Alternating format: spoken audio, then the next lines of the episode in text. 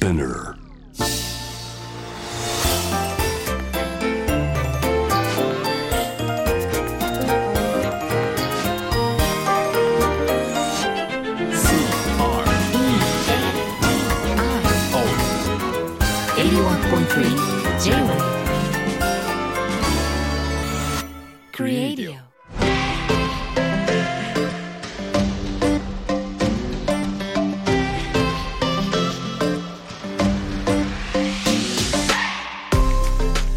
こんばんは年度の佐藤貴です。こんばんはクリストモコです。デザインを音で楽しむ J-Wave クリエイディオ今夜もよろしくお願いいたします。お願いします。さあ今日は早速メッセージからいきたいと思います、まゆみさんから、えー、大木さんがスアマが怖いと前におっしゃっていたのが 気になって、で思わず2回目の投稿ですとくださって、私はナスのお漬物が怖いです。ほう。あのキュキュッとした食感がアザラシを食べているみたいで恐ろしいのです。口の中に丸ごとアザラシ。誰にも共感されたことがないのですが大木さんなら分かってくださるかと思い送らせていただきますというね。面白いすごい発想ですね。いやアザラシ食べたとしたらあんな感じだろうなっていうすごい今しっくりきました。本当ですか？うん。アザラシを食べようと思ったこともないけど、まあまあないですね。イメージがね、うんそこに来るのがすごくキュキュッあの感じと。うんで入れる時に丸ごとアザラシアザラシアザラシって言ってキュキュッ。でも召し上がるんです。そうですね。いやちょっと今後食べにくくなっちゃいますね。ナスの漬物か。そうですよね。アザラシね。ね でもこういうなんとなくぼんやり思ってることってあるじゃないですか。うん。ね。ありますうん。ねそれがここへのメッセージっていうねはい。嬉しい嬉しい、はい。はいうん、今日ちょっとそのまゆみさんのナスの漬物怖い。アザラシ、えー、支えられてます。クリエリをこういう皆さんにね。大木さんあの粘土で最近シェアハウスをデザインされたのを拝見しました。はいそうなんです、粘土ニュースで。はいすごい面白い素敵でしたね、はい、丸いトクラスっていう。丸いトクラス丸いトクラスおっとおっと。おっと っと？なんだなんだこれあのちょっとダジャレ的なネーミングですか？はい。粘土にある、はい。うんね、これあのそうそう商業施設で暮らすどういうコンセプトでそうですね。どいもなあの、うん。丸いグループさんとはもうかれこれうん。2年ぐらいいろんなこうキャッチボールをしながら新しいプロジェクト今スタートしてるところでして、はい。それのまあ第1弾っていう感じですかね、うん。なんですけれどぱり丸いっていう商業施設あちこちにありますけど、はい。これをどういうふうにさらに有効活用していくかっていう議論は、あのずっと継続していまして、うん。でその中で実は商業施設ってすごく魅力的なのに使われてない時間がすごいあるんじゃないかと。なので極端な話、うん。丸いの店舗の中にうん。で生活をして でお店が閉まっている時間帯は、例えば屋上であったりとかラウンジであったり、そういう場所はその住人の方に自由に使ってもらえたらこれは何か暮らし方としてめちゃくちゃ面白いし、商業施設としても何か新しい可能性が見えてくるかもしれないですねっていう話からスタートしまして、うん。だったら丸いの吉祥寺店はい。のあのバックヤードっていうんですか倉庫とか従業員の方が休憩に使ったりする部、あのエリアがあるんですけどそこで有効活用されてない場所があるっていう話がありまして、じゃあそこをシェアオフィスにあシェアハウスにしてしまいましょうということで。それで丸いとクラスっていうことで 丸いとクラスっていう名前になって、はい、この間オープンしたという感じですね。それってそのいや発想自体がやっぱもう面白い商業施設の中に使ってない時間、まあ、暮らしてもいいよね。でそのじゃあ暮らすっていうスペースはもはい。うお住まいなんですか、住むっていうためのもの。そうです本当にコンパクトな部屋でただ共有部分をすごく充実させようということうん。うんうんうんで休憩室であったり、はい。あのキッチンとダイニングがあってテラスもついていて、うん。で公園が一望できたりですとかっていう形になってて、はまあ、あと先ほどのようにその、えー、と使われてないその商業施設内でまだ活用されてない場所がまだまだあるので、そういったところを有効活用していこうと、うんなので今倉庫スペースとかはい。もなんとなくあの住人たちの、うん。えー倉庫として使えないだろうかとかあるいはその丸いの店舗内に入ってるお店のクーポンだったりとか、1日コーヒーがちょっとこう安くなったりとかっていう特典がつけれないだろうかっていう話し合いを今まさにしている最中ですね。仕組み自体を。そうですね。はあ。でやっぱり立地もすごいいいじゃないですか、うんもう吉祥寺店にいても吉祥寺駅から徒歩2分とか1分とか2分だったりしますし、その周りにもいろんなお店があるので、何かこう暮らし方として新しい何かこう価値を提供できるんじゃないのかなっていう、ん。そういうプロジェクトですね。ちょっとシェアハウスじゃないけどまあ、はもう部屋別々だけどシェアする場所がすごく大あきいそうなんです。あとはランドリーがあるんですけどそこは一般の人、あの外の人もコインランドリーとして使えたりとかはあとはちょっとこうミーティングブースというか、はい。あの作業ができるような作業スペースみたいのもあったりですとか、まあ、いろんなことやりながらうん。あのこう進化させていきましょうということでで今後としてはうん。こういうトクラスという業態をいろいろ作っていって、はい。マンションであったりですとかうん。いろんな業態を作っていって、うん。住民同士は何かそこを自由に引っ越せるというか手軽に引っ越せるようになったらいいかなっていうことで面白い。なので家具とかもはい極力備え付けで家電製品とかもそうだし、うんうん。あのレンタルでいろんなものを借りれたりとかあとはその家具の一部があの収納ボックスというか、はい、えー折りたたみコンテナっていうのが、うん。結構これあの店舗で使われているものとしてありまして、はい。それをきれいにしてうん。使うと引っ越しにそのまま使えるし、う ん使わない時は畳んでおけるし、うん。使ってる時は家具になるしということで。できるだけこう身軽に自分のこの状況に合わせて住み替えていくみたいなことができないだろうかっていうそんな実験もこれから始まりそうですね。あそうなんです。それじゃあ吉祥寺のが最初。そうですねそれがい1号店で今後その近隣に何店舗か作っていってで共有部分は住民同士がこう使えたりとかっていうなので単なるこう住まいというか住む場所ではなくてなんかこううんコミュニティ作りをしていったりですとか何かそういう広がりがあったらいいのかなというのは思ってますけどね。それはもう面白いですね。なんか最近はそういう何か本当に全然違う切り口で何かできないだろうかっていう依頼が増えていましてここ最近でも例えばドコモショップはい。のコンセプトショップをお披露め。目しましてはい。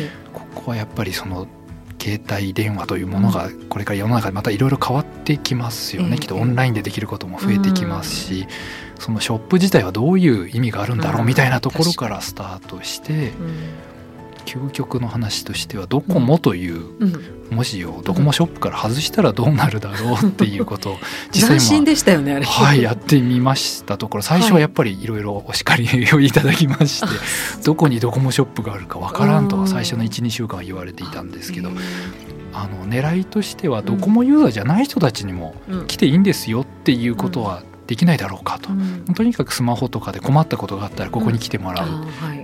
っていう場所にできないかっていう風な狙いだったんですよ。まさにその通りで実はソフトバンクユーザーとか au ユーザーの人にも来てもらえるような場所になっていてこれは今までのドコモショップにはなかったことだよねっていうそれは別に入ってそれでいろいろお話もしてくださるそこであそうですね。いろんな相談をしたりですすとかスマホ教室があったりですとか、お年寄りの方にこう教えてあげたりですとかっていう、まあ、これまたコミュニティ作りに近いような話なんですけどななんかそのキャリアごとに閉じこもるんではなくてもっと開かれた存在になっていかないといけないですよねっていう話し合いの中からじゃあそんな実験をやってみて他のドコモショップにはどうやってこれから反映あの、うんえー応用していくかみたいなことを今話し合いをしているところですけどね。本当コンセプトありきっていうあれですね。どういう仕組みをまずコミュニティなんかどうするかデザインしていくっていうことでですすね。ね。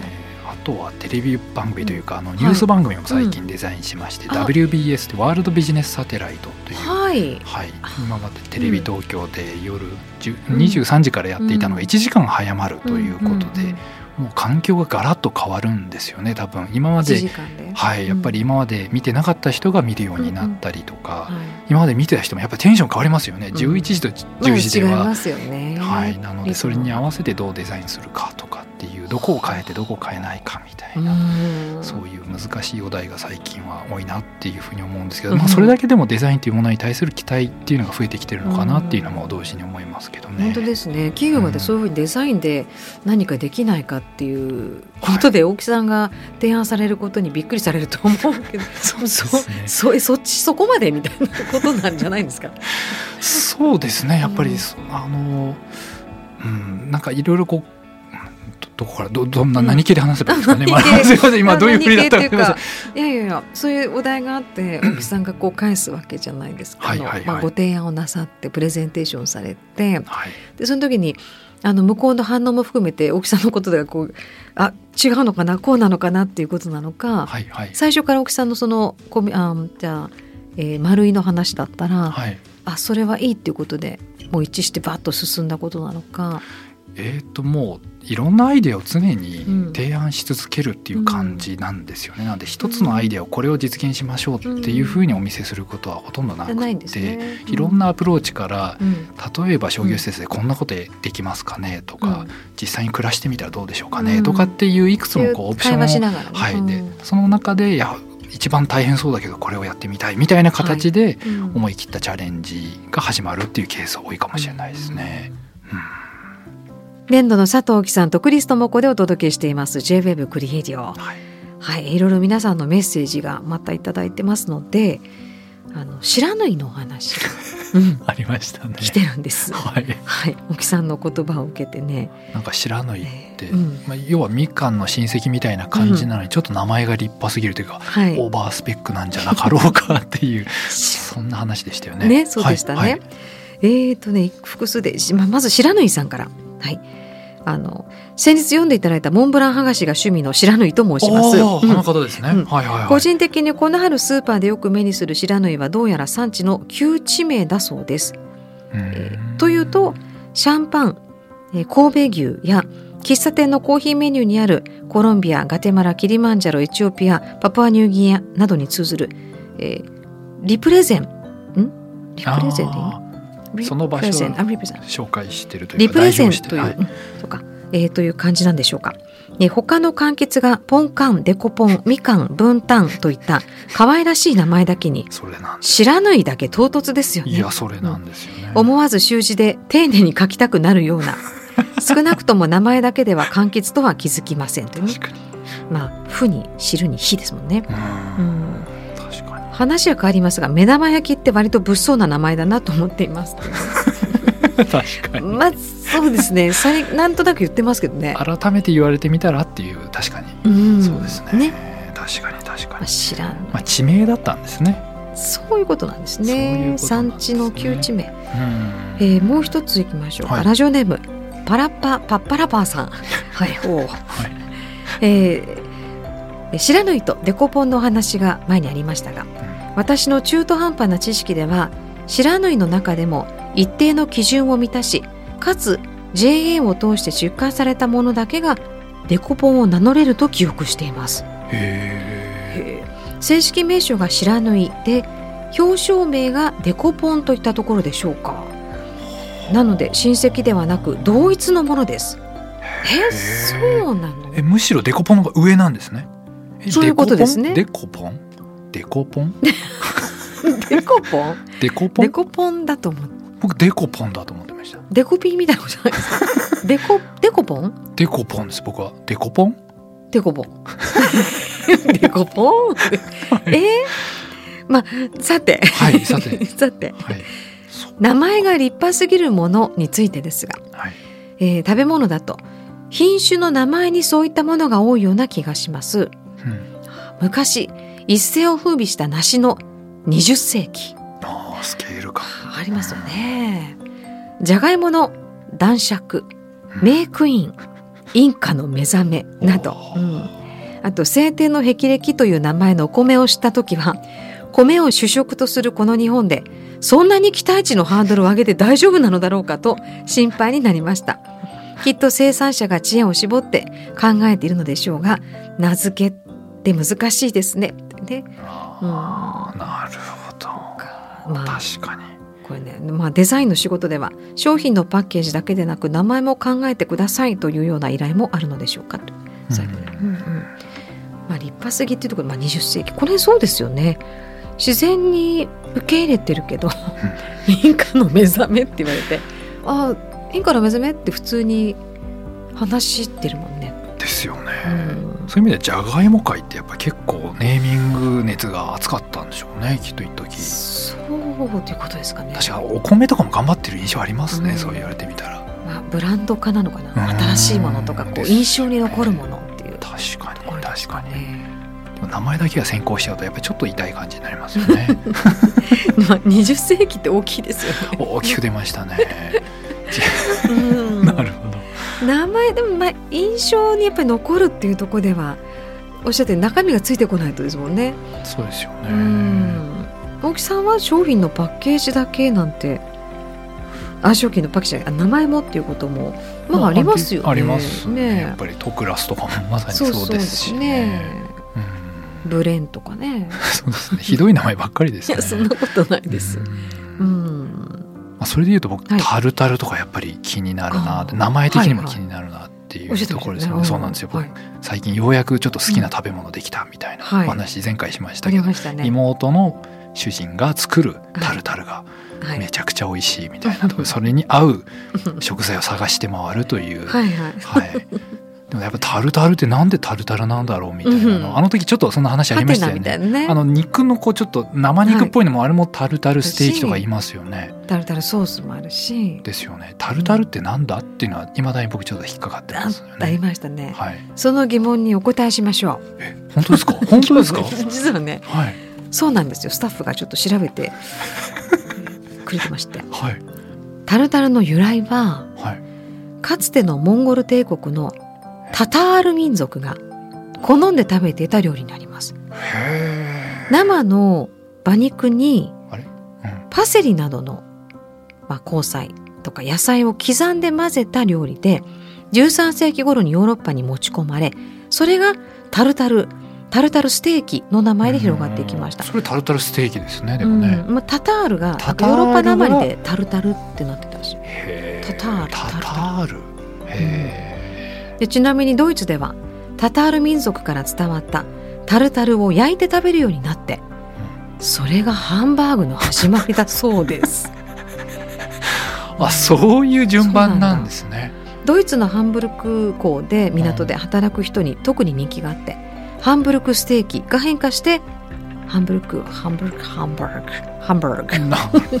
ていうことらしいさっきのご当地じゃないですけどね。場所をそのまま名前にするっていう、ねそうですね。これ焼いたら美味しいんじゃねってなったんでしょうね。なったのかな？結構普通のアプローチですけそうどねですよね。そっちがメジャーになってるみたいな。うんまあそうですようねん。でタルタルステーキのように刻み込んだ野菜が入ったソースをタルタルソースと呼ぶようになっていくということなんですね。なんかさらっとタルタルソースの説明今行きましたけどタルタルステーキ風のソースがタルタルソースってことなんですか？あ刻まれてるもの、うんうんうん刻み込まれてるでその様子ががタルタルステーキっぽいんじゃないっていうことでタルタルって呼ばれたってそういいううこでこととですすよよね。ね。